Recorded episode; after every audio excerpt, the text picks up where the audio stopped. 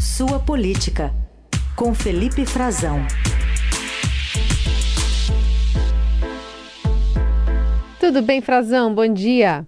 Oi, Carol. Bom dia para você. Bom dia, Heisen. Bom dia para os nossos ouvintes também.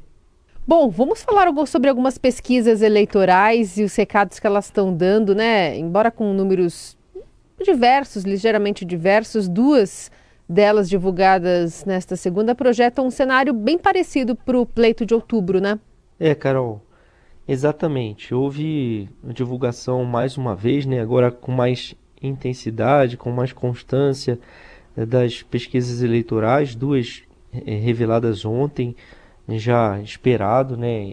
Uma manifestação é, que a gente tem esperado ainda não se mostra muito importante, que seria uma recuperação do presidente Bolsonaro.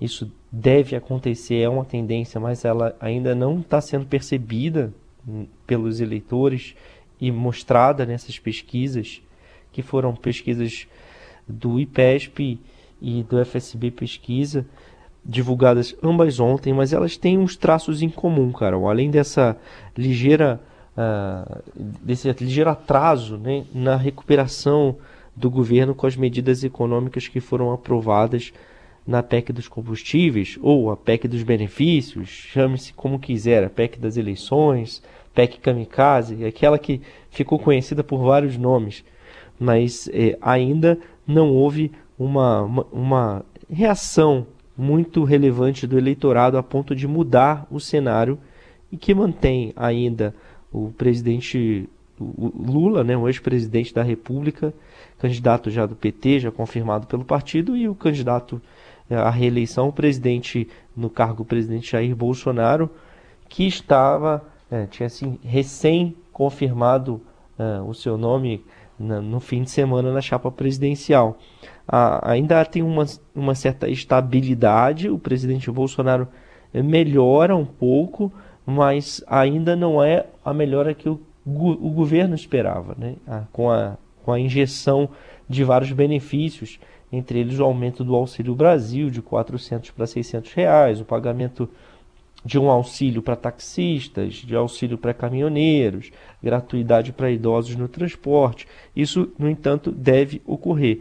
E isso mostra também, essas duas pesquisas, Carol, tem uma diferença entre elas. É claro, você falou de resultado, né? O, no resultado geral, uma ligeira diferença, mas elas mostram uma certa estabilidade no cenário e elas mostram também é, algo que eu queria destacar é, nos dois levantamentos. Né?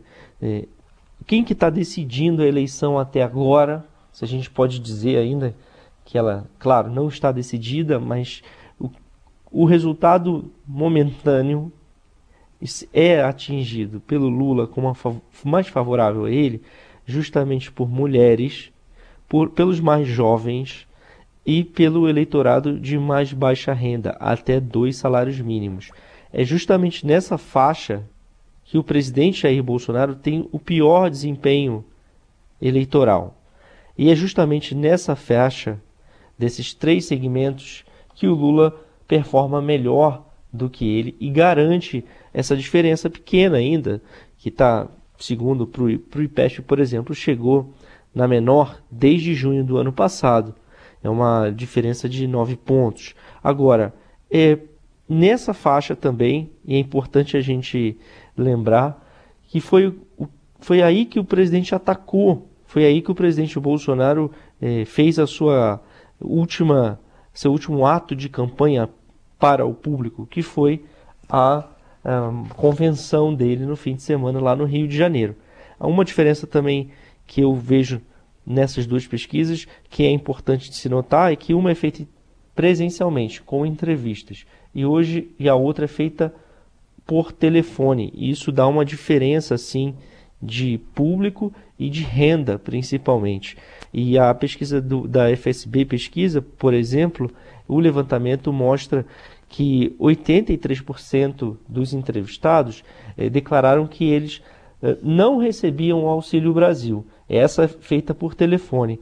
E um detalhe importante é que entre os que recebem, os que disseram que recebem o Auxílio Brasil, houve uma significativa melhora na intenção de voto do presidente em relação a 11 de julho, que era a pesquisa anterior. Quem disse que recebe, em 11 de junho, estava 20% declarava voto no presidente Bolsonaro. Agora, já no fim do mês, eh, em que pese estar abaixo do que o governo desejava ou planejava, esse, essa declaração de intenção de voto do Bolsonaro pulou para 28%. Ou seja, são oito pontos, é muito, é uma, é uma diferença bem relevante.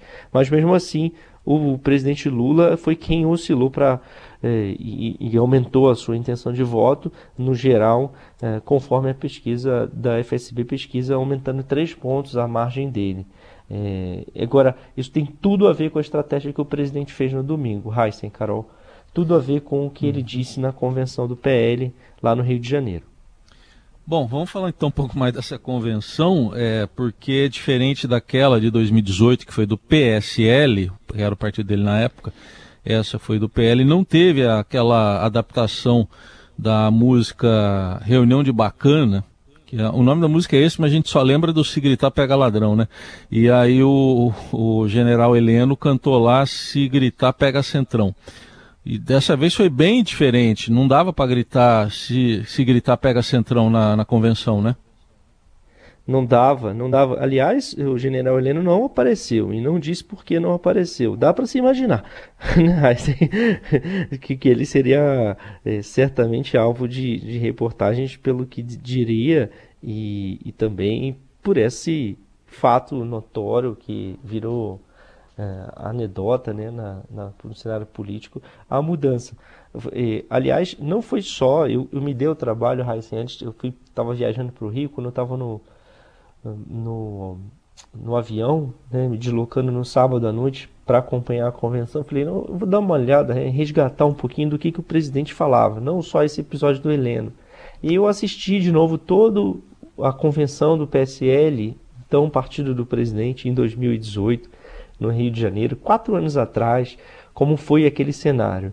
Né? Vários dos que estavam no palco não estão mais com ele. Os seus principais apoiadores, tive Alexandre Frota, Joyce Hasselman, uma série de parlamentares que não apoiam mais o presidente Bolsonaro. Gustavo Bibiano, que foi ministro eh, e depois se entrou em desavença com o presidente e faleceu já, ele não estar mais com o presidente Bolsonaro, mas se fosse vivo, o cenário indicava que ele também não estaria, que ele estaria apoiando outra candidatura, porque o grupo dele político também não apoia mais uh, Jair Bolsonaro. E o presidente não foi só Heleno que fez aquele aquela, aquela declaração, assim, a brincadeira com o Centrão. Naquela mesma convenção, o presidente Bolsonaro, ele chamou o Centrão, aliás, chamou é, uma parte do Centrão, né? Porque ele era do Centrão e omitiu isso, ele era do Partido Progressista, e ele disse: Nossa, o Centrão é a escória da política brasileira, é o que de pior há na política brasileira. Nós não precisamos de centrões. Ele falou isso várias vezes, foi um, um dos principais alvos do discurso dele naquele momento para ganhar a eleição. E o presidente estava se referindo justamente a esse grupo que hoje está com ele no palanque, então não poderia. Ele, se ele fosse lembrar disso, ele não falou, ao contrário, em, 2000, em 2022, agora, não houve nenhuma menção a isso. Ele estava no, no no, no, palco com justamente com esse mesmo grupo. Ele estava enaltecendo a relação dele com Arthur Lira, dizendo que foi ele que permitiu, por exemplo, essa PEC com vários benefícios para a população. Foi ele que ajudou a aprovação. Naquela época, a escória do Centrão, segundo Bolsonaro, o Centrão, escória da política brasileira, ele dizia: Eu agradeço ao Geraldo Alckmin, que era candidato do PSDB à presidência da República, por ter reunido esse grupo. Então eu estou no meio, ele dizia. De um lado tem a escória da política brasileira com Alckmin, do outro lado tem a esquerda.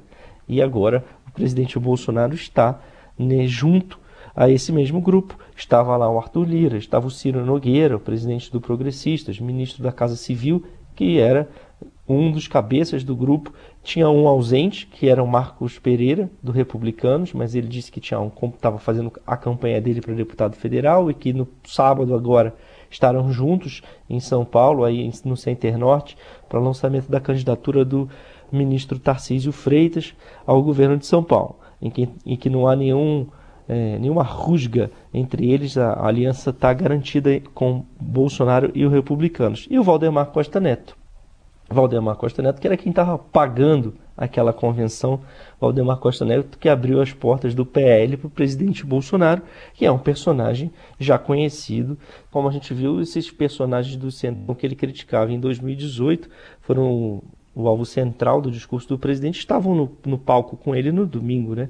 Collor, o ex-presidente Collor, Arthur Lira, Ciro Nogueira e também Valdemar Costa Neto e o José Roberto Arruda, o governador do Distrito Federal.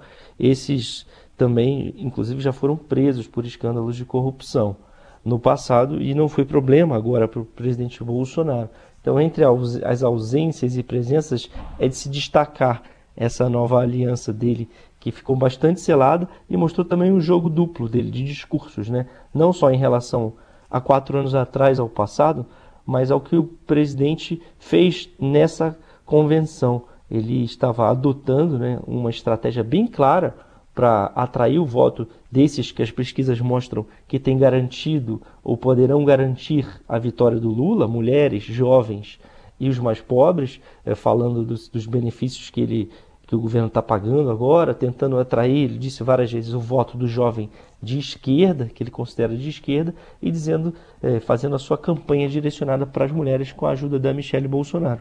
E o presidente fez isso até certo ponto, seguiu um roteiro claro, mas ficou também muito claro para quem é da campanha, para quem para o núcleo político da campanha, que ele vai seguir as orientações estratégicas até certo ponto, porque de repente o presidente é, destrambelhou. Ele foi para outro lado e começou a, aos ataques e convocações para manifestação contra o Supremo Tribunal Federal. Vai ser um equilíbrio nessa campanha entre esses dois grupos de influência do presidente e esses dois discursos que ele precisa fazer para a sua base e também para a estratégia política que é mais pragmática e tenta virar votos a favor do Bolsonaro. É isso. Felipe Frazão, aqui no Jornal Dourado, volta a falar conosco na quinta. Obrigada, viu, Frazão? Até lá. Obrigado, Carol Heissen. Um abraço a vocês. Bem-vinda de volta, Carol. Valeu. E uma boa obrigada. semana para os ouvintes.